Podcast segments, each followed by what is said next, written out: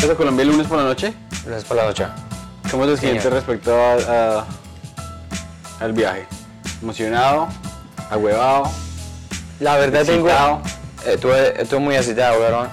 Estuve muy excitadísimo. No, estoy... He estado triste esta semana Sí, ¿por qué? por lo de la rodilla. ¿Se le jodió la rodilla? Entonces, todas las cosas que están alrededor de mi vida han sido... Se han convertido en cosas secundarias. Porque andas cojeando por las calles de Nueva York. Ando con... Hasta la cumbia, soledad. Es que es cabrón, o sea... Es muy fácil sentirse viejo.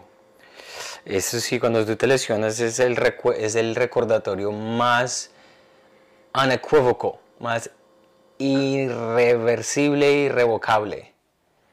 Es de las cosas que eh, una lesión, sobre todo una lesión que ya la tenía, una lesión de rodilla, una lesión de rodilla es muy, muy, muy HP. Ajá. Yo nunca me, nunca me he partido de nada. ¿Nunca te has partido nada? Solamente, pues supuestamente una vez me, me caí. Ujú. Eh, eh, estaba en, es- como dicen, en Chitagá, mi pueblo, que es el pueblo de mi papá. Claro. Entonces, eh, el pueblo tenía así unas bajadas violentísimas. Y yo iba, un amigo me estaba siguiendo. ¿Qué pasó? Too much feedback, Too much feedback. Too much feedback. especially you. Oh, let's see, one second. ¿Qué está pasando? ¿Qué está pasando, pelado? ¿Habla? Préndete ahí los comentarios de... Del, del... ¿Están prendidos? ¿Están prendidos? Yeah. ¿Habla? ¿Habla? Pues yo iba corriendo, yo Ah, iba corriendo en esas calles. Digamos que las calles de Chitagá son como las calles de San Francisco. ¿Sí me entiendes? Claro. Y también en, en Chitagá se cree mucho en San Francisco de Asís. Entonces, es un, es un buen paralelo. No mentiras, pura mierda. Pero, eh, o sea, una calle así con una bajada súper empinada y me caí. O sea, me caí y venía un amiguito detrás mío y el chino trató de saltar para evitarme. Papi, me cayó, ¿En la nariz? me cayó en, en la cabeza y me volvió mierda. O sea, me- supuestamente se me dañó el tabique y, y nunca me lo he mandado a arreglar. Yo también me rompí el tabique, pero peleando. Lo mío fue más de pelea. Pero sí es que, digamos, la lesión de rodilla. eh, el- la cara es, y el tabique, obviamente, es una lesión que duele mucho, mucho, mucho. Pero lo que pasa es que no solamente se ve feo. O sea, no es una lesión que te afecte tu movilidad. Entonces, eh, es igual terrible, pero igual, pues no, bueno, narizón vale chimba. O sea, pero sin rodilla, donde no puedas... eh, o sea, yo en ese momento tengo un 5% de mi ligamento cruzado anterior. Mm, 5%. El 95% ya está anulado. pero puedes caminar normal. Sí, puedo caminar normal, eh, puedo hacer cosas normales, pero no puedo correr. Mm. y no puedo cualquier movimiento así eh, un cambio un cambio de dirección am, si es un cambio de dirección puede que la rodilla se vaya para otro lado. Oye, hablando de cirugías plásticas, de cirugías, si tú te pudieras, si yo te, daría 10 mil, te doy 10 mil dólares ya mismo para una cirugía plástica, pero solo lo puedes, puedes utilizar para cirugía plástica, ¿para qué lo utilizarías?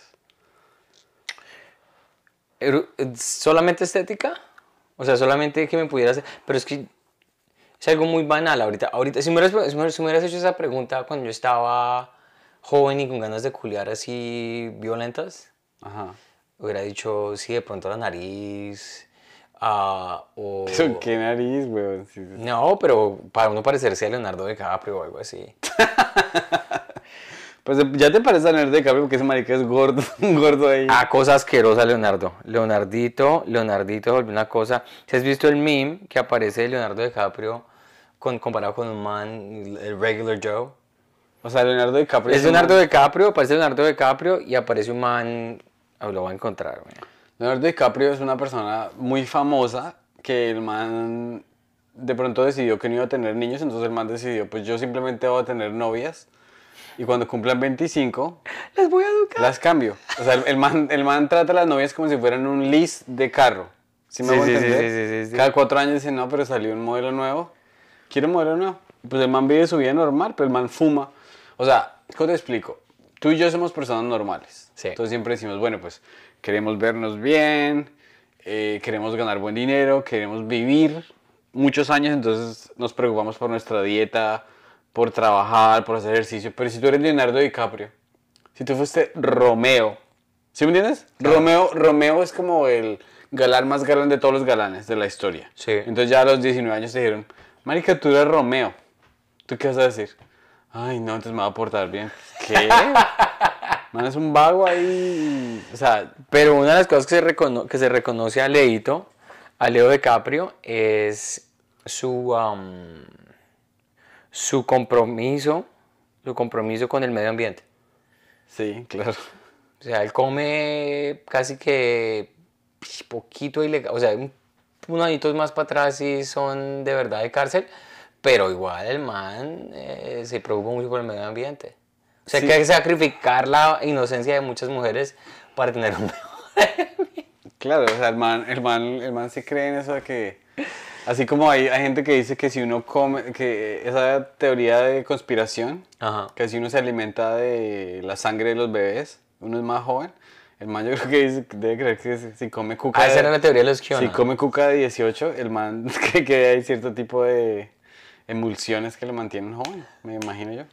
Leo, Leo. ¿Sabes qué? Me vi Titanic eh, por, eh, pues, quién sabe, decimoavo vez esta, este fin de semana porque fuimos a la exhibición de Titanic aquí en Nueva York.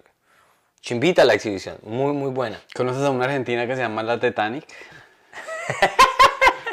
¿No? Esa no sé si, no sé si la conocen en Colombia o algo así, pero era La de- de Titanic. esos, como esos shows, ese show como Don Francisco, que es como que había otro señor que tenía el bigote así. Entonces era el señor se vestía de estudiante de kinder, así como el flaco de Agudelo, pero las viejas de la clase eran re buenas. Y había una argentina que la llamaban La, Titanic. Ay, qué lindo ese nombre. La Titanic. No, nunca la he visto, no he visto la Titanic. Yo nunca me he podido ver eh, Titanic de, o sea, una película de tres horas donde ya sé qué pasa en el final y el momento que ese man, lo- o sea, el man ya está en un barco que se está hundiendo, Sí. ¿cierto? Y el man lo esposan, o sea, ¿sí me entiendes? Que es como demasiado, ya, es como, a ver, a ver cómo te explico, a ver cómo te explico. Haz de cuenta que es la película de Pablo Escobar y a Pablo Escobar lo tiene rodeado el ejército, ¿cierto? Espera un segundito, que acá- pasó? nos acaban de decir que todavía hay un feedback, entonces Pero quiero, ¿por qué, quiero escuchar una cosa, quiero escuchar solamente una cosita acá. Quiero escuchar. Es como, a ver, a ver cómo te explico. A ver cómo te explico. Haz de cuenta que es la película de Pablo Escobar. Y a Pablo Escobar lo tiene rodeado el ejército. Pero es mínimo, sí, es nada. sí, es bajito. Después se le hace- Después se le hace un cariñito de... Ah, no, eso no pasa nada. Eh, De pronto, sigue hablando, sigue como dicen hablando. ahí, eso no son penas. Pero es que tú no me estás poniendo atención. Te estoy No poniendo me gusta atención. hablar de... Si estás mariqueando con eso. Tenemos, tenemos que contratar es... Dale, sigue hablando. Eh, digo que no me puedo ver Titanic, weón. No, no... Pero, digamos que una película, o sea, tú no te ves en una de esas biografías o esos dramatizados donde mm, los dramatizados ya sabes qué va a pasar, históricamente sabes qué va a pasar, pero igual lo que importa no es el final de esa historia, el contexto como tal, sino que lo importante es como ese nuance, esas nuevas cositas que aparecen, esos, nuevos Titanic, digamos, es una película que obviamente ya, ya uno la, ya la ha visto como 10 veces, es ridícula, pero como que existe ese no sé, o sea, como que existe como, hay unas películas que yo me puedo repetir 30 veces y aprecio eh, el, como la dramatización, como, no sé, me gusta mucho como No, no, o sea, es- el- el- la plata que le metieron a esa película en ese entonces, se hicieron en 1999, O sea, es chévere. claro. Es, es- es- no te voy a decir que no es buena, sino que simplemente a mí como que, o sea, haz de cuenta, imagínate que fuera Pablo Escobar, la película sobre Pablo Escobar, y el man lo tienen eh, rodeado por todas partes, y el man le da diarrea encima. ¿Sí me entiendes? Como Sí, que sí, ya sí, el man está, ya, ya el man ya está hasta aquí. Claro, ¿Para qué claro. le dan otro? Claro, claro, claro. ¿Para qué le meten otro problema?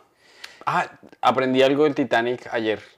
¿Qué fue? No sé si tú sabes eso, ya que has sido del Titanic y todo, que supuestamente, eh, eh, o sea, los barcos en ese entonces, los barcos ahora tienen GPS, tienen radar, tienen de todo, pero en ese entonces no tenían. Y a la gente del Titanic le avisaron dos barcos, huevón. Claro. Hay un glacial, hay, ¿cómo se llama? Sí. ese? ¿Un glaciar? Sí, sí, un, un iceberg. Eh, perdón, hay un iceberg. Hay un iceberg ahí. Y en la segunda vez los manes dijeron, estamos tratando de comunicarnos con yo no sé quién, cállense, cállense. O sea, los manes fueron muy brutos, güey. Totalmente, fue avari- Es que es más, cuando tú estás en la exhibición, ellos dicen, es una de las cosas más, eh, digamos, icónicas y más eh, descriptivas o más, sí, más del ser humano. Era el ego de la gente. Entonces, los que estuvieron bajo la, planeación y la, fabricación del Titanic, ellos querían demostrarle al mundo que era el barco más grande y más rápido. Entonces pusieron la- a la velocidad en la que iban, en esa época del año, ellos estaban diciendo, "Pff, un iceberg lo, lo- o sea, lo pasamos sin ningún problema.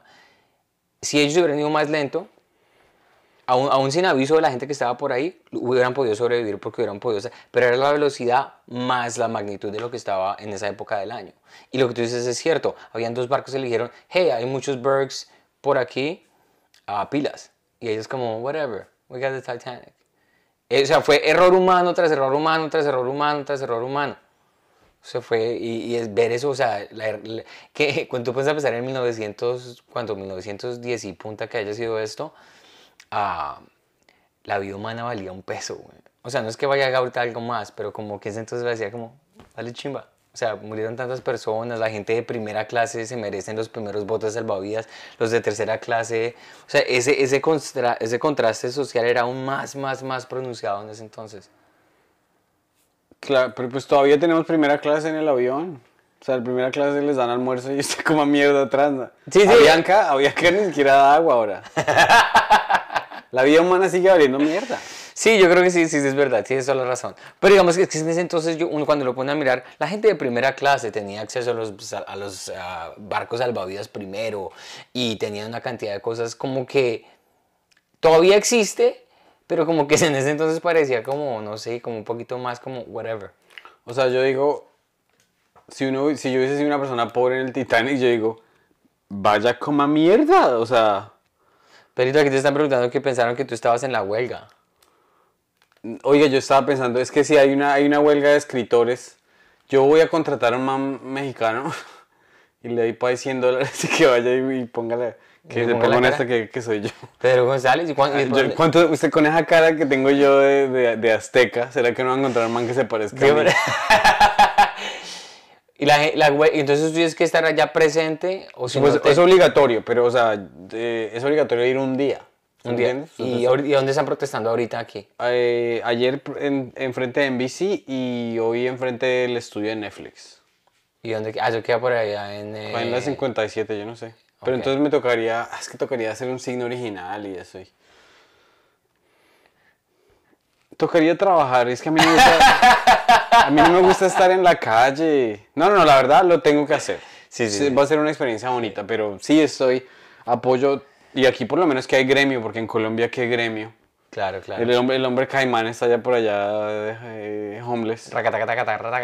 Ay, me inventé un, me inventé un chiste sobre homeless. Cuéntamelo. O sea, yo tengo esos, esos, eh, pero en lo- los que no hablan inglés no lo van a entender. Pero bueno. Yo tengo esos parlantes que se llaman Bose, Sí. Bose, los de cancelar. Entonces digo que me encantan porque yo hago llamadas y hago todo. Digo que deberían sacar una línea explícita para gente que, esa gente que tiene enfermedad mental que se la pasa en la calle hablando solos. Para que no se vieran tan patéticos porque se ven muy raros. Entonces que le pongan así el, el este y que la marca sea Hobos. Y lo dije ayer y la gente se rió, pero es una de las cosas que, o sea, cuando uno hace stand-up, cuando uno hace stand-up uno dice, yo quiero ser una persona que me quiero aprender a comunicar y poner todos mis. Y al final uno tiene diciendo pipí, teta, popó y, o sea, Caca, sí. son unas bobadas lo que uno dice en el escenario. ¿Tú te acuerdas de ese episodio de Louis donde Louis está riéndose con el man porque él está haciendo el headliner en un comedy club y el host lo está trayendo a él, o sea, lo está antes de traerlo al escenario, al headliner, el, el acto principal, haciendo un este es, el, este es el pedo que te tomas cuando te tomaste cinco cervezas y todo el mundo cagado de la risa y se monta Louis después de eso y empieza como oh, my daughter está tratando esta cosa", sí, claro. y está así el bombing más hijo de puta del mundo. No se ríe nadie y Luis se baja puto. Y dice, "Dude, what, what a hack. A mí me tocó qué días, a mí me tocó qué días. Porque es eh, muy, muy perro montarse después de un buen hack. Es casi imposible. A mí me tocó que días montarme después de un mal hack. Pero entonces, o sea, yo dije, este man, este man explotó la audiencia porque el, el- o sea, estaba yo haciendo mi set y un mancito dice que, el mancito que fue antes que yo dijo, yo no voy a ser famoso porque eh, a mí me gusta hablar muy sinceramente, me gusta chupar pipí, entonces el man empezó a decir todas las palabras ofensivas, todas las palabras ofensivas Sí. Retardado, yo no sé qué. Entonces, cuando, cuando yo me metí, el público ya estaba quemado. Claro. Pensé yo que iba a estar quemado. Pero cuando me subí yo, se empezaron a reír de alivio, huevón. ¿Sí me entiendes? Claro, claro. Pero los cinco minutos antes de, de subirme yo al escenario, yo estaba bravo. Yo estaba diciéndole a, a la manager, al manager, pero este man, ¿cómo me va a subir? Y yo lo estaba diciendo, todo el mundo me va a ir mal, me va a ir mal, me va a ir mal. Pero no. Sea, o- son como esos gajes del oficio que uno nunca sabe. Nunca sabe si el set va a estar bueno o va a estar malo y uno nunca sabe tampoco por qué. O sea, ¿tú crees que de pronto cuando hay un jacoso así, de esos que es pura, puro chiste de pedos, cuca, pene? O sea, Santi es no, mentira. Yo tengo todo, ¿sabes? No, no, pero... Pero yo, yo tengo no, no, pero, pero, eh, pero ¿sabes a qué me refiero? O sea, como que uno dice como, ah, o sea, que la- te vas a montar y dice la audiencia que un man se empieza a hacer como un chiste así bastante gráfico del clítoris o del, del pipí o que le hicieron una cirugía en el pene porque tenía herpes o lo que algo así Mm. y te vas a montar después de un chiste, a no ser que el chiste sea majestuoso, te montas después de eso. Yo creo que a mí me pasa eso, que es más en mi cabeza como decir, ah, y ahorita voy a hablar de que yo me casé con una gringa de Montreal. O sea, como que mi material es muy vanilla, muy vainilla para lo que acaba de pasar. Sí, o sea, es que es como pasar de una- ver una película porno y eso es poner ahí un, un este de mariposas de National Geographic. Exacto, Entonces, exacto. La gente dice, no, o sea, la gente ya está como muy... Es como poner a dos gamines a darse en la mula, pero con ladrillo, y después que salga, y después salga una persona con a hacer esgrima. O sea, o sea, uno ya está acostumbrado a los gamines, uno quiere ver a las... Oye, ¿sabes qué descubrí que me gusta? No sé por qué. O sea, yo no soy capaz de verme unas esas de Ultimate Fighting. Casi no me gusta. El boxeo tal bien, pero quedas bien en TikTok unas muchachas que pelean en bikini. Me pareció, me gustó el resto, no sé por qué. Debe ser porque no sean tan duras y en la cara. No sé, o sea, entonces hay unas viejas ahí revolcándose y me pareció...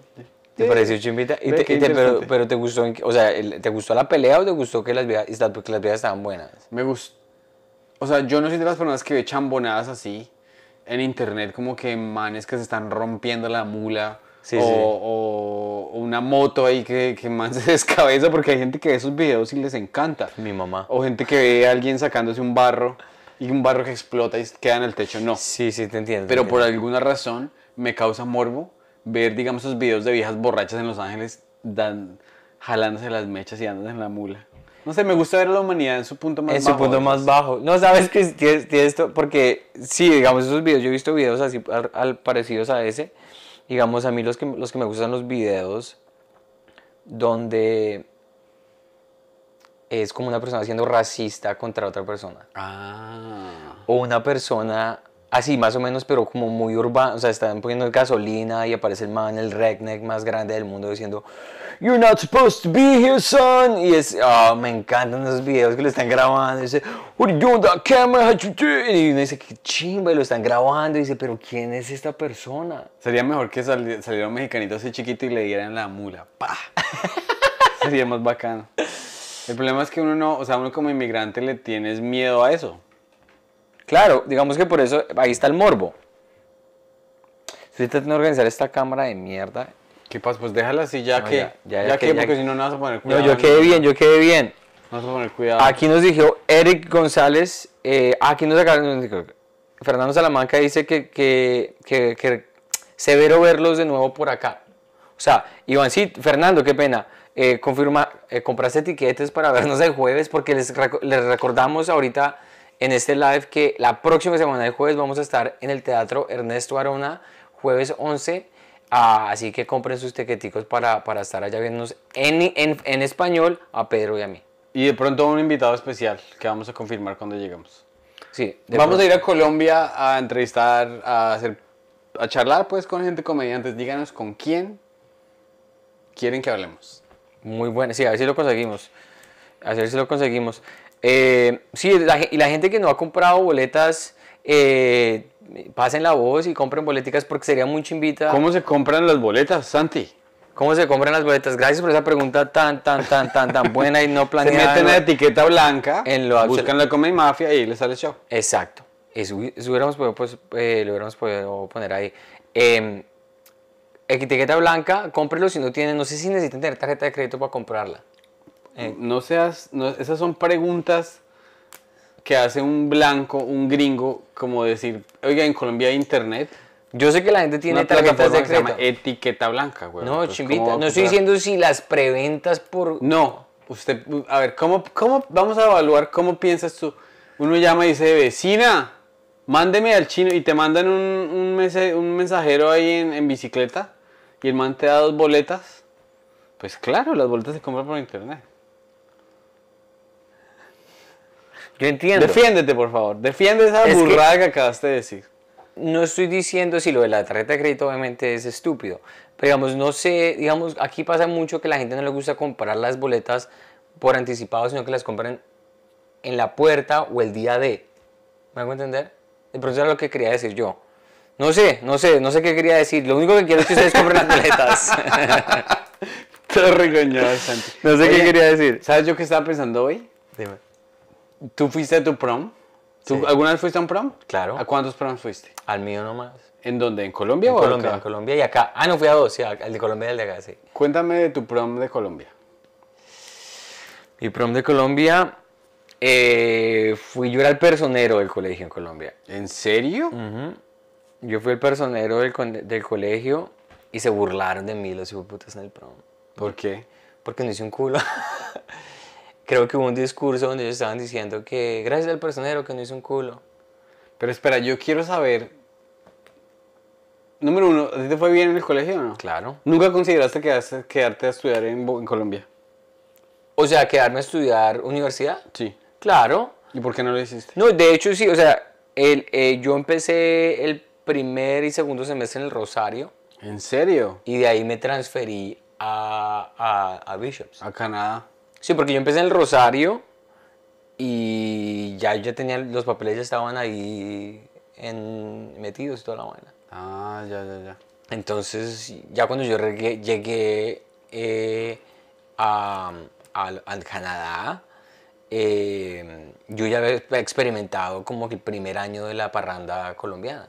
Yo parrandeé, digamos, el primer año, parrandeé un poquito en el 82, en el 93, pero fueron como, eh, mi experiencia así de clímax total fue en Canadá, on- donde pasaron todas las cosas, pero yo como que fue muy, muy pequeño, y todavía estaba jugando fútbol en, en Colombia en ese entonces. Cuéntame de tu prom. Primero cuéntame del prom y segundo cuéntame por qué diablos quisiste ser personero y por qué te eligieron a ti. Porque es que tú eres como un fico. ¿Sí me entiendes?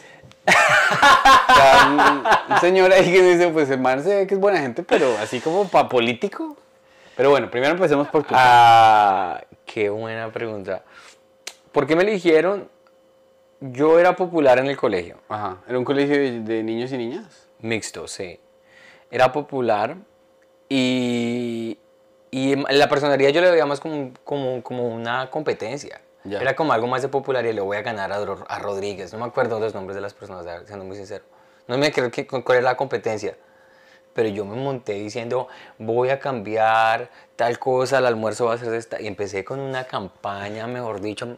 O sea, hablaste de toda la mierda del mundo. Hablé. Y lo más rico de ser personero para la gente que nos está escuchando, si usted quiere ser personero, en su colegio eh, habían juntas con el rector, simple, y siempre en clase de física, que era una belleza. Yo no fui a una clase de física. No fui a una clase. ¿Nunca? Yo me desatrasaba las notas y me iba bien en el examen y ya. Pero no tuve que ver la cara al profesor de física. Pero tú recuerdas qué prometiste. Prometí, era algo del cambio, porque la gente estaba cansada de... ¿Qué putas? La gente estaba cansada de las dos horas, era, creo que eran dos clases, primer descanso, segunda clase, descanso y última clase. Mm. Y quería poner el primer descanso después de la primera clase. Mm. Y yo les dije, no hay problema, yo lo cambio. ¿Y al final hiciste algo o absolutamente nada? Nada. El único personero que yo conozco en mi colegio que logró algo fue un man. O sea, nosotros, el colegio seminario era un colegio bastante humilde, pero eh, el uniforme de gala nos daba un, un- un- nivel extra de tristeza. Porque era un paño, pero era como un paño de trapear. O sea, era un paño, pero como con la sutileza de un tapete, de un tapete de, de- de- taller, güey. O sea, no, como un tapete de carro. Un- unos pantalones de, de ese paño asqueroso que, digamos, si tú quieres jugar fútbol o algo, pues olvídate, güey. Y después un- una, una camiseta así como de... Una camisa así como de pajito. De, así como con el cuello hasta acá. Y después una chaqueta de un paño así barato. Que si hacen una izada de bandera o salen a jugar fútbol y después metes 30 chinos en un salón eh, prepubescentes, como llaman, pues, con esa chucha tan inmunda. Ese golpe de alas y... Yo odiaba. Entonces, bueno, pero entonces, eh, fuera de todo, teníamos medias blancas, o sea, el, el, el- Medias blancas con y el, uniforme, el uniforme diario era zapato negro, era puro Michael Jackson. Zapato negro, pantalón negro y media blanca. Y un personero, Alex Cerrato, que era un vecino mío, eh, logró cambiar la media blanca a media negra. Y ese es la el único logro que un personero alguna vez llegó a tener. Qué bien, te acuerdas. Es lo que, eso es el impacto que tiene la gente que te hace algo con el poder que le dan. Yo no creo que nadie del colegio se acuerde de Santi Yo me, acuerdo que, yo me acuerdo que yo le estaba haciendo campaña a mi amigo Camacho y simplemente íbamos y le decíamos a los niños de transición para que se acordaran. Les decíamos, vota por Camacho y serás un mero macho. o sea, la cosa más idiota del mundo, güey. Y yo me acuerdo que cuando yo estaba por el colegio dando vueltas y le hablé a un niño y el niño me dijo, yo le dije como que quiero votar por Camacho y el chivito se sacó el pipí y me dijo, ¿por qué no vota por esto? Pero el niño como de 8 años le dije, Dios mío, ¿para dónde va el mundo, güey? O sea, yo cuando tenía esa edad, olvídate que iba a andar yo Sacando, sacando el piñuelo ahí. Eh, aquí un paréntesis pequeño. Fernando Salamanca nos pregunta, los dos medios en línea y en taquilla. Sí, señor. Puede comprarla en la taquilla, puede comprarla en línea. Para la gente que llegó tarde, eh, estamos hablando de la boleta del jueves, mayo 11, en el Teatro Ernesto Arona. Pedro González y yo vamos a estar allá. Así que pasen la voz y allá los esperamos. Y bueno, ¿y tu prom? Cuéntame de tu prom. Ah, bueno, de mi prom, el primer prom que yo tuve fue grabándome de middle school aquí en Nueva York. No, no, no, el prom de Colombia. El prom de Colombia, que es el prom prom de los proms, yo fui con mi novia de ese entonces y se burlaron de mí, bailé muy rico, se bailó reggaetón, oh, buenísimo. Y fue cuando me di cuenta, eso que pasa cuando uno está de novio, yo tenía 16, 16 años entonces o 15 años, no me acuerdo, 16. Eh, cuando tú solamente tenías la novia que tenías y empiezas a, empezar como a rumbear y había otra gente bailando reggaetón y una vieja que estaba buenísima en el colegio en ese entonces yo le tenía unas ganas brutales pero nunca pasó nada y bailé reggaetón con ella y yo todo decía pero ¿por qué me cuadré con esta? o sea esos, pro- esos Ah, problemas ya, que uno ya, empieza a ya, tener ya, con su con su- descubriéndose a sí mismo, eh, sus intenciones, sus, sus, sus hormonas, empecé a- uno empieza como a decir, uy, el reggaetón, digamos, el reggaetón no sé cuándo comenzó, pero me acuerdo, así como si fuera ayer, bailar mi primera, persona, mi- mi primera canción de reggaetón con allá en el prom y tenía yo una parola impresionante era hermosa. Esa que tienes que ajustarte y bailando. Y obviamente yo decía, pero a las niñas no les interesa que se, o sea, porque se están, así estaban restregándolo. Oye, eso es una buena pregunta, marica. Si hay alguna mujer que esté viendo esto, por favor. Eh, oye, no, si tenemos unas chicas que nos escriben, la disfrutamos Aquí, porque yo no sé que- qué. Da- Daniela, una de, la- Porfa. una de las fans número uno, Daniela, antes de hacer una pregunta tan, tan explícita y tan horrible, eh, nos está diciendo eh, que le sería chévere que entrevistáramos a Estefanía Moya. Estefanía Moya, bueno, vamos a, vamos a buscar. Ay, yo creo que yo conozco a Estefanía. Estefanía es una guerrera, güey. ¿Sí? Yo creo que yo me he parado con ella por allá en. Ay, marica, cerca de las Américas. En, las, en, en esas aulas de las Américas. Pero, o sea, es que está, está la gente así como 300 personas, así como que. ah, boleando guaro y vieja. ¿Tú es qué, piro? Así los calla y como que. Uy, quieta, Estefanía. Sí, Ah, bueno, Estefanía, O sea, ella es de apellido Moya, así que como Victorino Moya, ¿sí me entiendes? Eso te dice algo, pero listo, todo bien. Ahora, Cualquier mujer que esté viendo esto. Daniela, específicamente, porque acabamos de, darte, acabamos de darle airtime a Daniela, entonces ella tiene que responder la pregunta que le va a hacer. Y las que dejen, vean esto después y lo dejen en los comentarios. Porque es que una vez se sorprende que yo, o sea, yo digo, por ejemplo, a veces que me, ha me han dicho una novia o mi esposa, me dice, no, pero es que a mí me gusta, eso, eso me hace sentir que te gusto. Entonces, por ejemplo, si tú vas en una primera cita con un man ahí y, y están bailando reggaetón o bailando lo- una bachata, así, lo que sea, y están así pegaditos y el man te lo está, o sea, no te lo está restregando así adrede, pero si el man la tiene eh, erecta, ¿tú te sientes halagada o se siente creepy? Yo creo que el hecho que yo tengo que preguntar. Qué pregunta tan asquerosa, pero. pero vamos, vamos a- con la honestidad. ¿Por qué? Porque cuando, cuando me pasó la primera vez, la primera vez, en ese prom que estamos hablando de eso, yo sentía.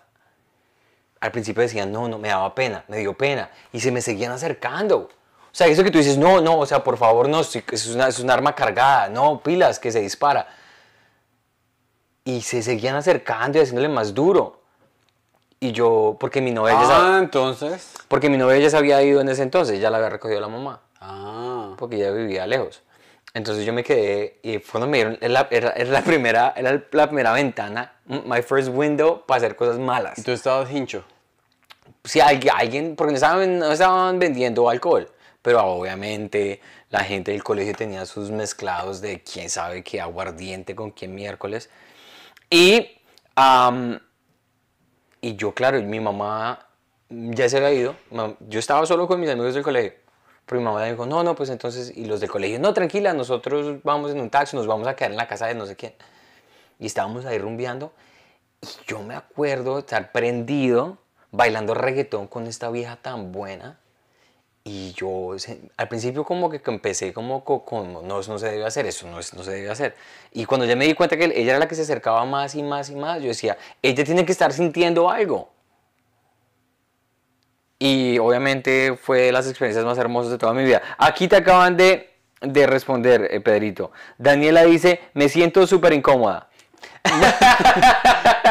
Pues es claro, feminismo. normalmente, Gracias. Si hubiera respondido cualquier otra cosa diferente, Daniela, hubiera sido un paso atrás para el feminismo gigante. Así que gracias por no responder esa pregunta. Los pervertidos si quieren responder esto, lo pueden responder. De hecho, yo eh, ayer estaba leyendo un piloto de una serie que hay en Netflix que se llama Master of None. ¿Sabes Mm, cuál es? sí, sí, sí, sí. Me imagino que en Colombia estará también. Que es con Aziz Ansari y el man resulta que se le rompe el condón con la vieja. Entonces eh, la vieja dice, no se preocupe, pues igual o sea, se acaba de romper, póngase otro, porque usted no ha eyaculado ni nada. El man dice, no, pero es que yo eyaculé antes, eyaculé...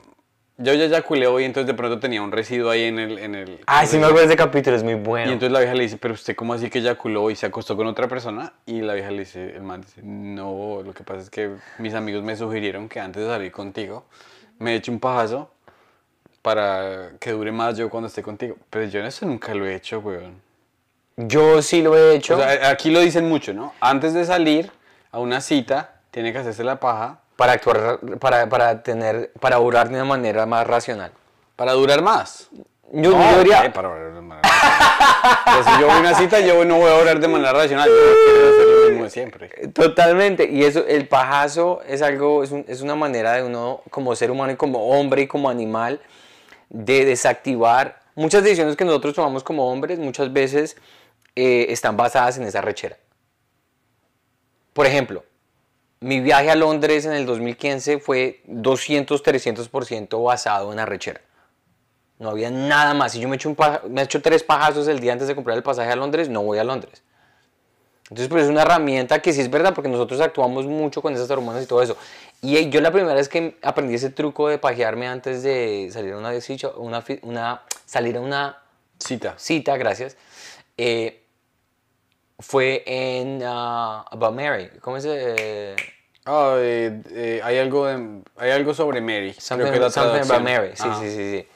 Donde él se hace la paja y, y creo que ella termina poniéndose el, el semen en, la- en el pelo de ella o algo así. Claro, la gran pregunta es que si uno se echa, o sea, si tu meta es que al final de pronto haya una intimidad y la chica se te baje, pues, y si tú tienes eso ya todo quesudo, Eh, un- ¿Sí me entiendes? Sí, sí, tienes toda la razón. Aquí Daniela me acaba de decir algo muy chistoso y es, acabamos de confirmar, Santiago tiene dislexia porque ella, aclaro, aclaro, acaba de decir, es feísimo. Y yo leí feminismo. Ah, ahí tienes. Entonces dijo feísmo, eh, fe- feísimo, no feminismo, Santi. Ah, gracias por aclarar eso. Bueno, a ver, yo, como tú no me preguntas, me toca contarte a mí mi puto prom, porque tú, o sea, yo te hice la pregunta, pero a ti te olvidó devolvérmela. Porque esto es todo sobre Santi, entonces ¿por qué no me el puto podcast de Santi? Qué pena, qué pena, Pedrito. Ah, qué pena, yo soy una persona muy narcisista, muy egocéntrica. Eh, Pedrito, ya que me hiciste una pregunta tan bien hecha, ¿cómo fue tu prom? Marica, no me acuerdo. No mentiras, creo que no, o sea, creo que no había como mucho. eh, alquilar por allá una sala en un hotel en Paipa y fuimos al hotel y había niños bailando y yo no sabía bailar vallenato, entonces me lo pasé. Yo creo que, o sea, lo que yo hice toda mi adolescencia era hartar para evitar hablar con las niñas porque me daba mucho pena, weón. ¿Te daba pena? Inclusive, en tu- ¿no tuviste una cita para ir al prom? Creo que la dejé tirada en algún lugar porque me caía mal. O sea, la semana anterior del prom yo estaba hincho en una fiesta. Entonces me dijeron, ay, vamos. Bueno, bueno, espera, espera. ¿Cuándo empezaste a tomar tú? ¿Para los 15 años? ¿A los 15? No, a los 14. A los 14. Claro. O ¿Y sea, qué tomabas? Yo, yo vivía en un barrio llamado Villa Patricia, que le decían Villa Pernicia. qué estúpido. Es que marico no lo vieron de adolescente, es muy estúpido. Pero bueno, eh, ahí enfrente de la, de la tienda había una... Había, había enfrente del conjunto había una tienda, esas con sombrillita y tales, y los manes de 17, 18, 20 ya tomaban ahí, entonces me decían, venga, Pedrito, siéntese. Y, y la primera vez que tomé costeña, tomé costeña con un bombombún acá. O sea, la costeña acá y el bombón acá, porque tomás y dices, esa mierda, güey. Dale un ya. Pero yo tomaba pues porque me daba vergüenza hablar con las niñas.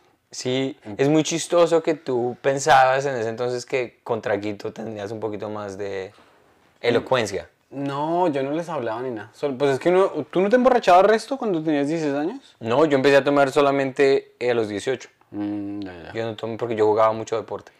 Sí, el- dos semanas antes del prom prom, tuvimos como un pseudo mini prom ahí en, en una cosa llamada La Plazoleta, otro antro podrido de Vitama.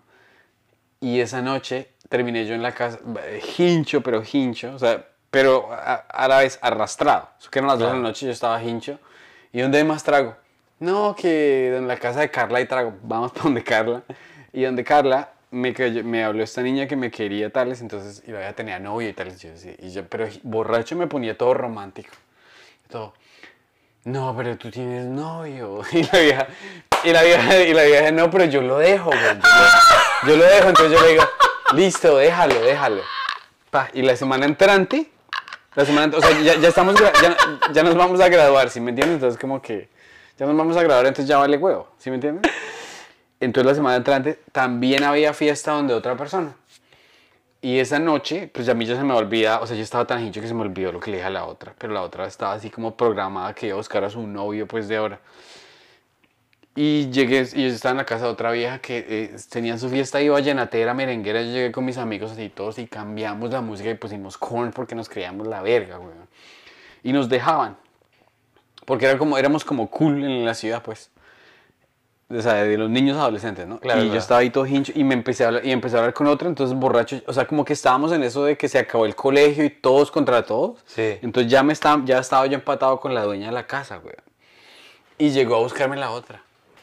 Tenías dos. Pues, o sea, te- no tenía nada, pero tenía dos, pero no tenía nada y no había nada por ningún lado. Y esta niña me sacó y me dijo que yo qué estaba haciendo, que yo le hice terminar con el otro y me cogió contra el carro de la otra y me cogió y me empujó así, güey, y- y me pegó mi regaño. Y yo le dije, pues, suerte. y seguí virgen por unos cuatro años más porque era un petardo, güey. Qué pero igual tú eres una persona, digamos que si te pones a pensar en Pedrito adolescente, tú tenías como esa, esa empatía de, yo no sé, inteligencia más allá de... Tú no eres de esas personas que actuaba de una manera bruta, eres muy, eras muy tímido, tenías como una empatía a lo que yo no quiero hacer esto. O sea, no eras una persona así muy basta, como esas personas que tú en, adolesc- en la adolescencia hay mucho teenager que es actúa solamente con el pene. ¿Sí me entiendes? O sea, que las acciones que ellos toman es como dice, pero ¿por qué? O sea, tú eres como una persona, no, yo no voy a hablarte a ti, no te voy a decir cosas ofensivas, no... Pues, o sea, lo que pasa es que yo quería actuar con el pene, pero la otra cabeza no me funcionaba. Porque cuando llegaba una mujer a hablarme, yo me quedaba congelado inmediatamente. Pero bueno, o sea, también hay, hay, hay un plus de no haber empezado a ser tan promiscuo, Promiscuo, que- chiquito o algo sí, sí, así. Porque, sí. por ejemplo, yo tengo amigos que. O sea, mi papá tenía un socio, ¿cierto? Que tenían lecherías y tales. Y uno de los hijos del socio, el man vive por allá en Belén, Boyacá, y tiene para ahí como ocho chinos, weón. Entonces yo no me imagino, o sea, quién sabe cómo sería mi vida si yo viviera en Belén, tuviera una quesería, una chimba, tuviera plata, una, una, una Ford 150, una chimba, una esposa ahí toda gorda en la casa con mis siete chinos y yo fin de semana jugando tejo y comiendo fritanga. Pues hasta lo disfrutaría, uno nunca sabe. Claro, claro, claro, Uno claro. nunca sabe. O sea, si tú, la pregunta que que la acabas de responder, si tú nunca hubieras salido de Colombia, ¿tú crees que hubieras hecho algo en cuanto a... ¿Hubieras sido comediante o hubieras hecho algo totalmente diferente? Marica, no tengo ni idea, weón. O sea, yo creo que sería por ahí un- O sea, sí. Número uno, dudo que hubiese logrado la, la universidad en la Nacho. Porque yo, yo, o sea, yo hice dos años y me petaqué la mitad de las materias. Bueno, porque mi familia estaba acá, porque yo estaba solo y todo, pero Claro. esas materias son muy difíciles, weón. Claro, sí, sí, sí. O sea, hay gente que se demora como ocho años graduándose de electrónica en la nacional. Y de pronto hubiese sacado un, un- O sea, yo tengo amigos que salieron de la Nacho y trabajan en Ecopetrol o trabajan en yo no sé qué. Pero yo hubiese sido un ingeniero muy infeliz. Porque a ¿Tú mí no me gusta. O sea, a mí no me. O sea, siéntese y revise eh, papeles de. de worksheets de Excel o siéntese y. Bueno, sí, ¿qué, le- ¿qué le parece las excavaciones? A mí, ¿qué me importan las excavaciones? O sea, Entiendo. a mí no me importa el prestigio por prestigio. A mí me importa como. Pues que me vaya chimba y que yo gane Luca, pero haciendo algo creativo en, el- en Algo lo que, que me siento inteligente. Entiendo. O sea, yo leo Drácula, weón, y digo, este mal parido que escribió Drácula es una chimba. O yo veo a Vallarta, o veo a Luis, y yo digo, esto de crear algo único que nadie más que yo puede crear, es lo que yo quiero hacer con mi vida. Un trabajo repetitivo mm, no me llama la atención. ¿Tú cómo te sentiste cuando te dieron, primero, los dos sentimientos, cuando te dieron Colbert? Tres, ah, tres. Cuando te lo dieron, cuando te dieron, Pedro, tienes Colbert. Segundo, cuando lo hiciste. Y tercero, ¿cómo te sentiste después? Eh, cuando me lo dieron me sentí sorprendido porque no pensé que me lo iban a dar. Cuando lo hice estuvo bonito, o sea, nervios.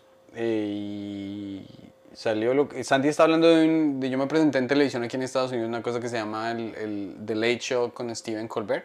Que si lo quieren ver se pueden meter a YouTube y lo pueden ver. Y después ya como que vino la, o sea, como que el mío salió y vino la pandemia y tales, pero pues yo no soy de las personas que como que me pongo a verme y digo, sí, sí, sí, sino que yo termino de hacer algo y de inmediato estoy en la Move otra cosa.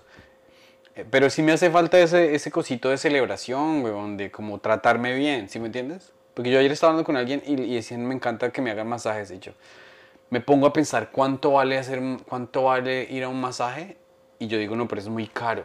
Como si yo no tuviera la plata para irme a, a recibir un masaje. O sea, para yo recibir premios, para pasar ocio, para felicitarme, no puedo, weón. Me queda difícil, no sé por qué. Sabes que de pronto debe ser porque tú tienes una personalidad que tú eres muy inquieto. Pero también creo que mis escuchos nunca me. O sea, a mí nunca. Mi mami me trató muy bien eso, pero mi mami no sabe. Nunca me celebró ni cosas así. Como que qué orgullo. O sea, en mi casa era como que se hace, se hace y se mueve y se levanta y si le fue mal, le fue mal y si le fue bien, le fue bien. Y, y como un caballito, ¿no? Para adelante. Entonces, pues, no sé. Interesante. Yo tengo una otra pregunta. Sí. Tú eres bueno. Esta pregunta tiene muchas capas. Tú eres bueno para reconocer los, los signos de cuando una vieja te, los está, te está botando los perros. Número uno. Número dos. ¿Cuáles han sido los perros más directos que te han botado? Y número tres. Cuando tú eres el que está en el rol de seductor, ¿cuáles son tus, cuáles son tus moves? ¿Cuáles son tus técnicas? Para la gente que esté sintonizando ahorita a la Comedy Mafia, nosotros somos un podcast de comedia, pero también de clases eh, para la gente que es soltera y quiera seducir a, a otras personas. No, te lo juro que muchos de los que nos ven son re solitarios, porque viven, viven por allá en Vietnam, huevón. Por allá en Tokio. Están por allá montados en un, en un, en un buque petrolero en Japón, donde no hablan con nadie y dicen, pues puta, vamos a, vamos a escuchar a esos dos babosos. Ay, Dios mío. Bueno, eh, si reconozco cuando una, una- alguien me está echando a los perros, yo creo que sí. Soy bueno. Digamos, cuando estaba soltero, era mucho mejor. Tenía como ese instinto más, más desarrollado. De pronto por las ganas. De pronto por las ganas, tenía más desarrollado. Ahorita ya casado, ese es- está ahí, digamos, por ejemplo, la- cuando estuvimos en, en Washington haciendo nuestro show en inglés y había una, una, diríamos que es una fan o una, porque no somos amigos como tal, una fan muy hermosa, una barranquillera hermosa y yo sentí que me estaban echando los perros. Tirando, o sea, eso que uno dice, sí, aquí están los perros de verdad. Pero como mi esposa estaba ahí como que... ¿Tú dices eso? ¿As- ¿Aquí están los perros de verdad? ¡Ojo, ojo! Me está echa- Mira estos perros, están aquí de verdad. Gracias por esa, gracias por esa aclaración, Santi. A mí me gusta, Sin a, a mí me gusta hablar claro, me gusta hablar claro. No, pero marica, re claro. Clarísimo, o sea, que es tan claro que bueno, es no, es literal. que esa no me interesa porque yo estaba ahí, güey. Ah, bueno, no, o sea, sí, sí. en tu vida que te- Y los perros más agresivos que me han echado, de esa historia la saben todos aquí en el podcast, que es cuando me ofrecieron un blowy, que eso fueron, pues, eso no fueron perros, eso fueron más como leones, yo no sé, o sea... ¿Y, y cuál, es, cuál es tu técnica de seducción y, y una vez que fracasaste tratando de seducir a alguien o impresionar a alguien? Y si quieres yo empiezo para que, para que entiendas qué es lo que te estoy tratando de preguntar. Sí, el... Soy malísimo, ¿Sí? malo, pésimo, horrible. O sea, tú sales en una cita y te da una chimba y le toca que la vieja te bese. Sí, Ay, marica, ¿en serio? Sí, la mayoría de mis novias como tal han sido, um, han sido, sí, de, yo no fui el que hice el primer, la primera movida. ¿Por puro miedo? Sí, porque yo no, más que miedo, eh, a mí no me gusta pretender que, o sea, para que una, o sea, voy a, ma- voy a- de esos que te voy a robar un beso, voy a sentir la señal y voy a botarme. Primero porque me daría muy mal, o sea, el fracaso, o sea, ese sentimiento, de, uy, no, no, ¿qué está haciendo? Uf, me bajaría todo. Y segundo, no quería como ser creepy. O sea, ¿alguna vez a ti negado un beso? Que tú te hubieras mandado. O sea, muchísimos, pero pues uno, de, o sea, uno así todo bruto, weón. Pero pues cuando era más chiquito, ¿no? Claro. Pero mis técnicas de seducción eran horribles.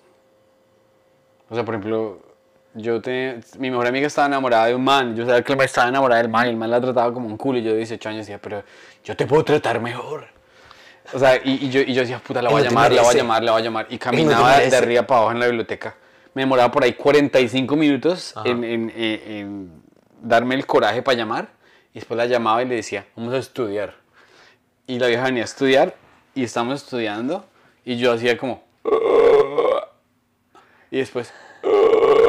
Y ella ni se daba cuenta, pero yo por dentro me estaba dando un infarto, weón. Claro, claro, claro, claro, claro, claro. Eh, ahora, en técnicas de seducción, esta, esta técnica la aprendí en un libro, weón. Pero, pero la, vi que hace ¿Cómo, cómo es que en un libro? O sea, tú leías... un libro de cómo caerle a alguien, claro. Tú que leíste sí, un libro de claro cómo caerle a alguien. Claro que sí, güey. Eh, así de triste estaba la situación. Pero pilla que, píllate que yo vi una vieja en TikTok, yo vi una vieja en TikTok que estaba hablando de la misma técnica.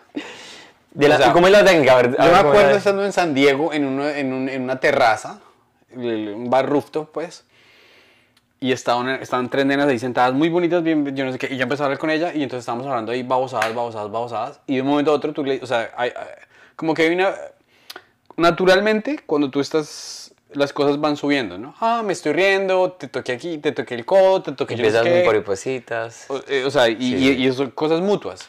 Entonces, eh, la técnica que yo había aprendido en mi libro era que decir...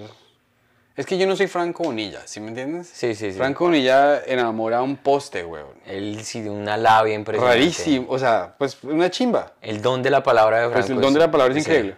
yo me congelo con, con las mujeres. Entonces, eh, la técnica era como que, ay, ¿tienes perfume?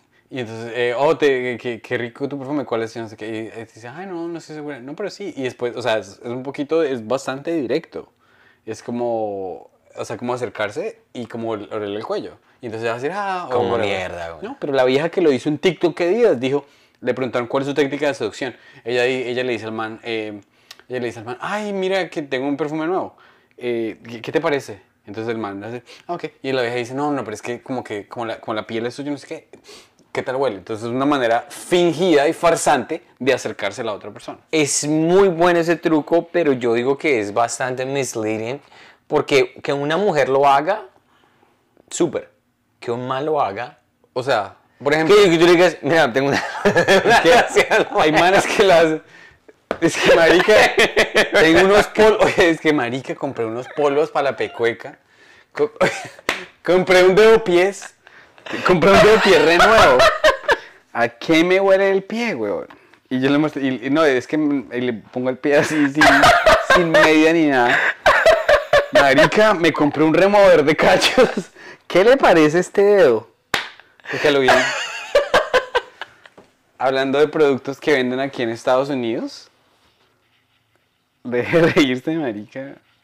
Es que, es que me imagino, solo me imagino a Pedrito yendo, acabo de comprar un nuevo.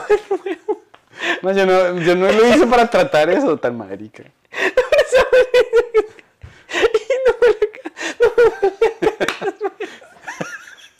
Es que es bastante triste, güey. Pero ya.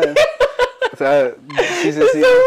Te ríes cinco segundos más, me pongo a llorar, güey. No, no, no, es que no me, es que, es que es muy bueno ese truco, pero es de las cosas como que uno dice, funciona, es que, es que funciona para una mujer, pero para un hombre no creo, dice Pero es que uno no está diciéndole a ella que lo huela, uno la está oliendo es a ella. y marica, yo me siento... me- o sea, esa frase de galán, ¿no? Imagínate, imagínate yo volverme un coach, un dating coach. Dice que voy a abrir un curso en Duitama especialmente. Pero es que el que le está goliendo es usted, gran pingo. No, es- está buenísimo. Es- Bueno, y ahora nos pueden decir la gente aquí en los comentarios cuáles son sus técnicas personales De seducción. De, de seducción. eh, Porque quién quita. Sí, Camilo Andrés aquí Maldonado nos empieza a dar unas cosas de dirección. Camilo dice, la cámara centrada en sus caras no creo que se vea bien, se pierde la ¿para qué le interacción de está ustedes". maricada? Entonces, no- Porque me gusta hacerle, a- Camilo es de las personas que dice, mire, yo sé cómo es la vuelta y voy a decirles, Camilo, ¿sabes que En vez de darnos direcciones de creativas y de dirección, Invítanos a tu cuéntanos, podcast. Invítanos a tu podcast. cuéntanos cuáles son tus eh, estrategias de seducción. A Daniela eh, Dicelis, por favor, también. O sea, ¿qué opinas de la barrabasada que acaba de decir, que acaba de decir Pedro? No, pues ayúdenos, denos unas, No, sí. unas pistas así. Unas como- pistas. Eh, a, a- a Maurito Rosso nos, ha escrito bastantes veces que no he visto. Ah, saludos al Maurito. A Maurito Rosso. Mire, la gente que nos esté Dígale a Maurito que nos escriba dónde, se compran las boletas para Don Gediondo y quién va más va Mauro Rosso, pilas, que yo aquí eh, no vi el comentario. eh, Mauro Rosso está trayendo aquí la gente de Colombia, porque Pedrito y yo estamos concentrados en nuestro material, estamos haciendo otras cosas creativamente. Mauro se ha convertido ahorita en el man que está trayendo a Camilo Pardo, a Don Gediondo, a Franco Bonilla. Si ustedes quieren ver a la gente de Colombia aquí en los Estados Unidos, contacten a Mauro Rosso porque él está trayendo a la- al talento colombiano aquí, Ah. a la antigua que queda en Queens A Broadway, a muchas partes. a Broadway en muchas partes. Entonces, Escríbanle a Maurolo, Maurolo Comedy. Mauro, Es que me- Ma- Maurito, Ma- díganos cómo es su, su este en Sí, Insta, Mauro, ¿cómo es tu- cómo es tu Insta? Creo que lo cambió. Pero bueno, bueno, y que Mauro, no sé, Mauro ya me ha dicho sus técnicas de seducción y es más farsante que yo. Eh, Mauro debe tener unas sensaciones muy, muy buenas. Yo creo que ya la gente, después de esa historia, yo creo que ya la gente no está sintonizada. ¿Cómo así? no, no hay, no hay preguntas, no hay preguntas. Eh, Eh, pero es que, digamos, esa técnica, hay técnicas... Es que hay otro- mira, por ejemplo, hay, hay menes farsantes que se ponen, a- o sea, una vieja te va a decir, te voy a leer la mano. Entonces empieza a La de la así. mano sí es una chimba. Los, el hecho de que ya tengamos tres minutos de contacto hace que tu cerebro diga, este man ya no es un extraño. A mí me lo han hecho, a mí me lo hizo un man, un man que, que, que, que en, el, en, en mi círculo de amigos de, de Filadelfia, tenemos Sí. muchos amigos colombianos, y el man resultó siendo súper cizañoso y súper creepy y cayéndole a todas y tratando de poner cachos con todo, todo. Pero el man, cuando yo lo conocí, el man se me acercó. Bueno, me voy a acercar a ti. El man se me acercó y me estaba hablando de una manera muy rara, como así. Como que con el. Así, pero o sea. Y Te saliste de los dos No marcos, importa, la pero o sea, el, o sea, el- el punto es que el man me tenía el codo casi como en mi muslo y me hablaba así como si fuéramos hermanos, primos, no sé. Y yo estaba, pero marica, o sea, mi cuerpo incómodo, estaba claro. así como que yo me quería ir. Sí, sí, Y sí. el man, y después, después, me, me- o sea, pero un man recién conocido, el man me abrazó así. Re Sí, cerquita y yo como que, uy, qué asco. Pero al final de la noche algo me pasó. O sea, lo que le pasa a la víctima que lo entiende. Y yo, uy, qué rico. No, no. Algo me pasó yo, y, y yo me fui a ver caso y ese man me cayó re bien. Porque simplemente Esa familiaridad y ese uno contacto. dice, bueno, si yo dejo que esta persona se me acerque tanto, debe ser porque son buenas personas. Es como un, un corte ahí en el, en el- Mira, Pedrito, aquí nos acaban de dar la primera respuesta que es muy linda. Daniela dice, a mí me conquistaron con comida. Alguien que cocine bien y unos emojis que, que no aparecen bien ahí. Ah, chimbita, la comida. No, claro, pero es que... o Una sea, persona que sepa cocinar, mire, come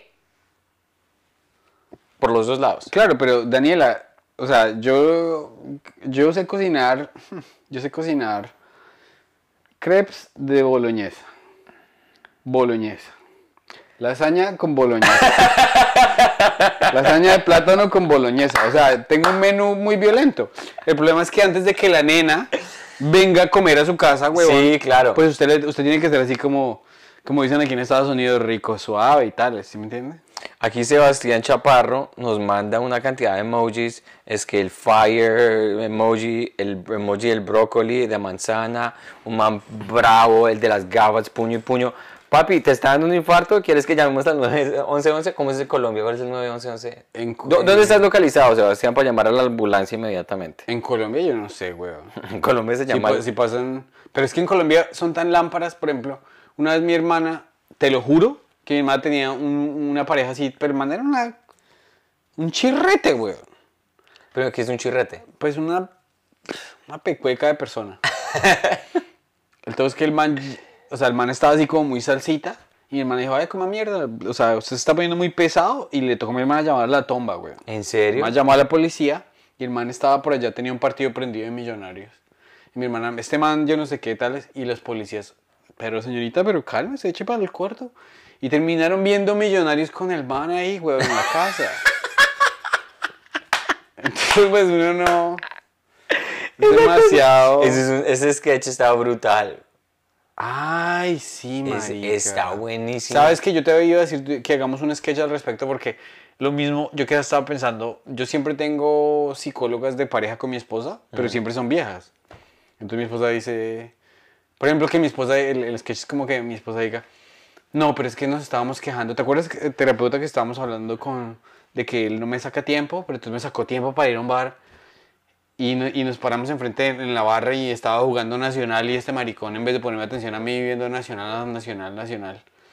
Entonces llegó, y ¿qué, qué tal que fuera un- el, el, el psicólogo fuera man? Y el man dijo, y el man apenas dice Nacional, dijo, pero qué partidazo. ¿no?" y la vieja ahí estaba aburrida. Eso también sería un buen... Ese es un muy buen sketch, sí, sí, sí, sí, Hagámoslo, sí. güey. De una, de una. Tengo que comprarle a, mi esposa... Ah, no, porque Aquí no usamos el equipo para hacer... Para hacer tengo que comprarles co- camiseta. Camiseta así. Y Se que compra- vestirse... ¿Y quién, quién se viste de tombo? Ahí miramos. Ah, miramos. Eh, bueno, y aquí los, los, comentarios, los comentarios murieron en cuanto a esa pregunta que acabas de ¿por hacer. qué? Pero, ¿qué? No, no, o sea que nadie más como quiso compartir los secretos que ellos tienen para Eso me seducir. lo van a dejar más tarde. Lo dejan más tardecito. Eh, otra pregunta cambiando un poquito de tema. Eh, tú estabas diciendo algo muy interesante y es el amor a propio, o sea, digamos, o tener, darse uno tiempo como hacer El onanismo. el- sí, sí. Ese Dar- sí, ese sí lo cultivo todos los días. y me siento mal después. Aquí faltaba el misógeno Camilo Andrés, qué lindo. Camilo Andrés, bueno, a mí me conquistaron con severas te y el, el corazoncito. Te agradecemos, Camilo, de verdad, qué, qué honestidad tan hermosa.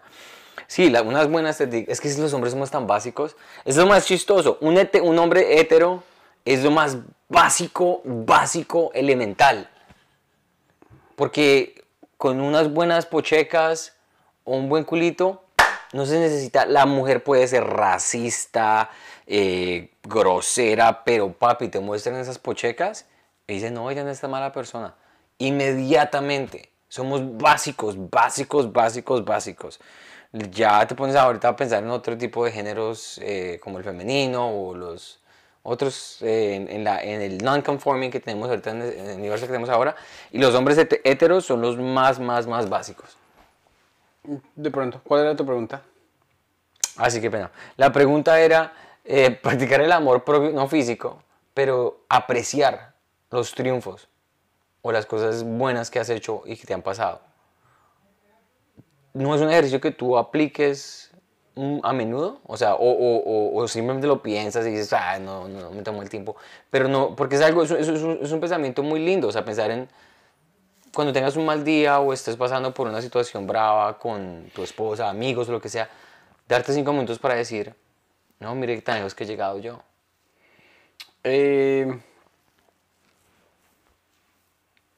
no sé, ayer yo estaba leyendo de una señora que se escribe notas, se escribe notas como en sticky notes, como que cuando hizo algo que le pareció una chimba o cuando le pasó algo muy bacano, la vieja lo escribe en una nota y lo pone en un cajón. Entonces cuando se está sintiendo mal, lo saca y dice, ah, qué chimba esto. ¿Cómo te digo yo? Mm, No sé, es que a mí usar las cosas, a estas alturas como que las cosas que me dan orgullo son las cosas que me permiten vivir. O sea, por ejemplo, si un trabajo que me paga una chimba, yo, marica, esta-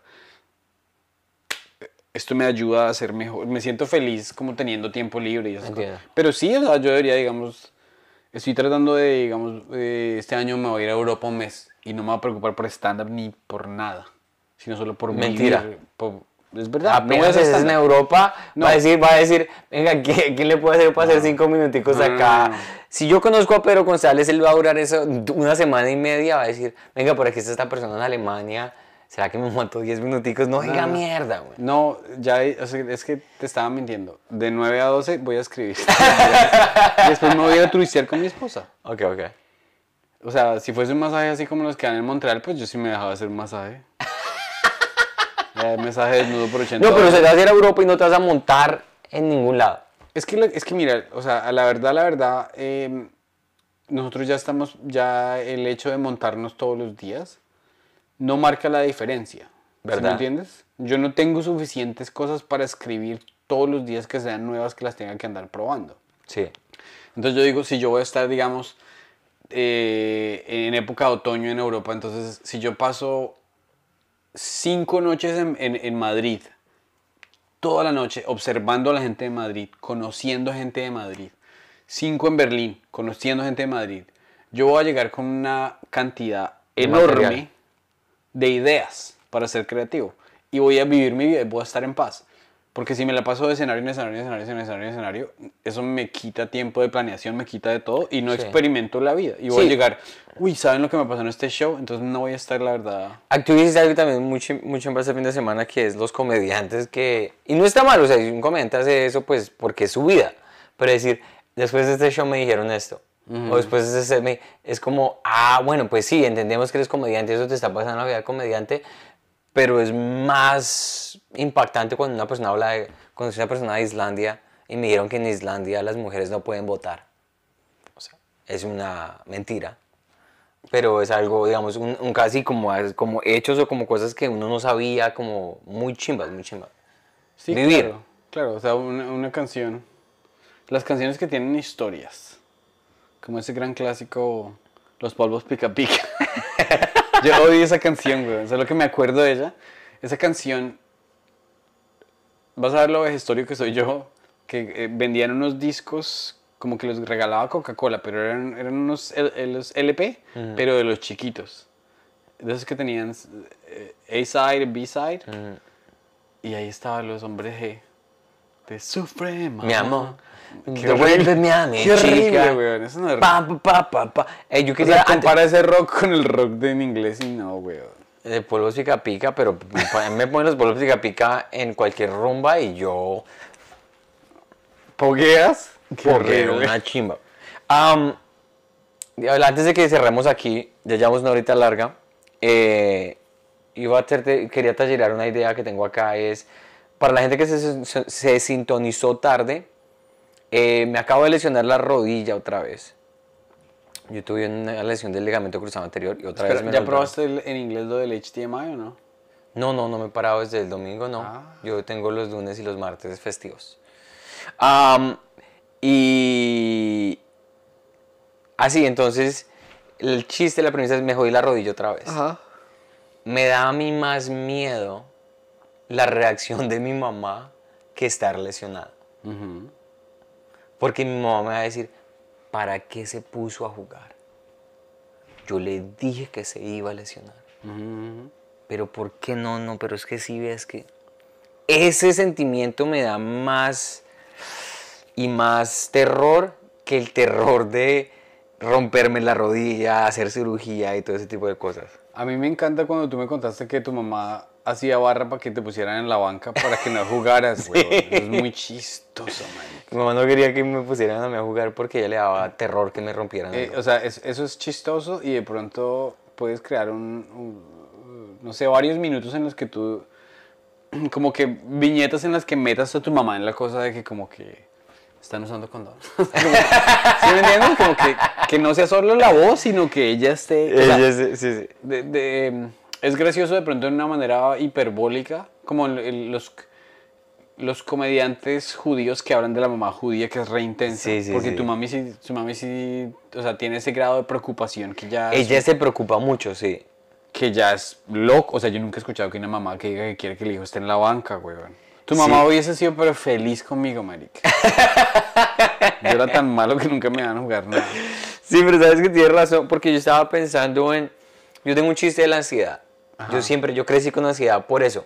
Y todo me daba, me daba mucho susto. Y como que jugar fútbol fue como un, una, un paso adelante hacia la ansiedad. Y todo eso como que caducó cuando me lesioné. Y recuperarme de todo ese tipo de Caducó cosas. porque se- tus miedos se justificaron. Sí, como que yo dije, sí, ¿para qué se puso? O sea, ¿para qué, para qué se puso a O jugar? sea, el que se arriesga pierde. Eso es tu, tu filosofía Sí, de vida, es que el que se arriesga pierde. El que- esa fue como, ese, ese fue como la moraleja. Como, sí, sí ve para qué se a jugar si va a lesionarse. Y yo dejé de jugar por mucho tiempo. Y ahorita que volví a empezar a jugar tenía como ese empowerment, ese sentimiento de sentirme... Estabas empoderado. y Me sentía muy empoderado, me sentía... Estoy haciendo cosas activas, me sentía otra vez muy, muy... muy- Cuando jugaba ahorita fútbol las últimas veces me sentía... Mi estado de ánimo estaba por arriba. Y volverme a lesionar fue como todos esos sentimientos del pasado y todos esos miedos y toda esa ansiedad y todas esas cosas bastante tóxicas volvieron, las volví a sentir. Y te lo juro por Dios que desde que me dieron el diagnóstico ahorita el lunes, he estado en una, ¿cómo se dice? En un manage- manage- manageable depression. ¿Estás deprimida? Bastante. Una depresión manejable. ¿Y ya te fumaste un plomo? A ver qué pensaste. Porque el, el- El lunes, cuando, después de que- yo me pego un- cuando yo fumo, huevón, tengo que estar en un buen momento. Porque si, porque si tengo dudas, me pongo a pensar muchísimo y mal. ¿A ti te ayuda? ¿Te alivia la, la Ah, pensadera? o, Sí, yo tuve que fumar el lunes.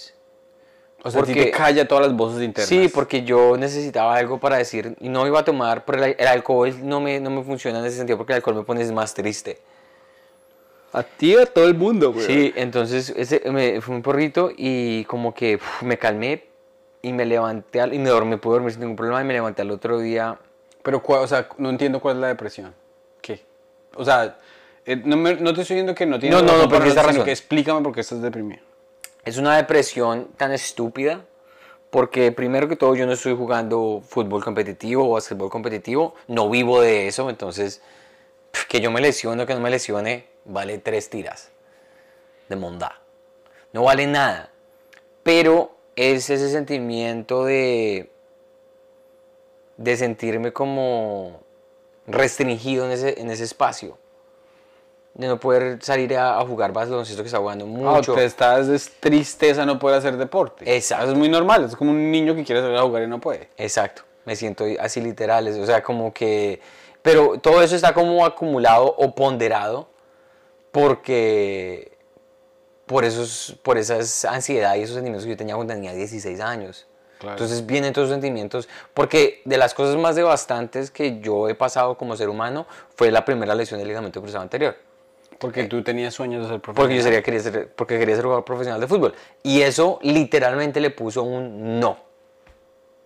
Más allá de lo que diga mi mamá, más allá de lo que diga el mundo, es como usted físicamente no puede. ¿Y qué hicieras si se te fuera la voz y ya no pudieras hacer stand-up? Marica, que me quieres ayudar a, a bajarme, me, me- me deprimiría más aún. Si yo no pudiera montarme en el escenario a hablar mierda, puta, estaría en la depresión que estuve en la pandemia. Yo estaba más o menos suicida en la pandemia. ¿En serio?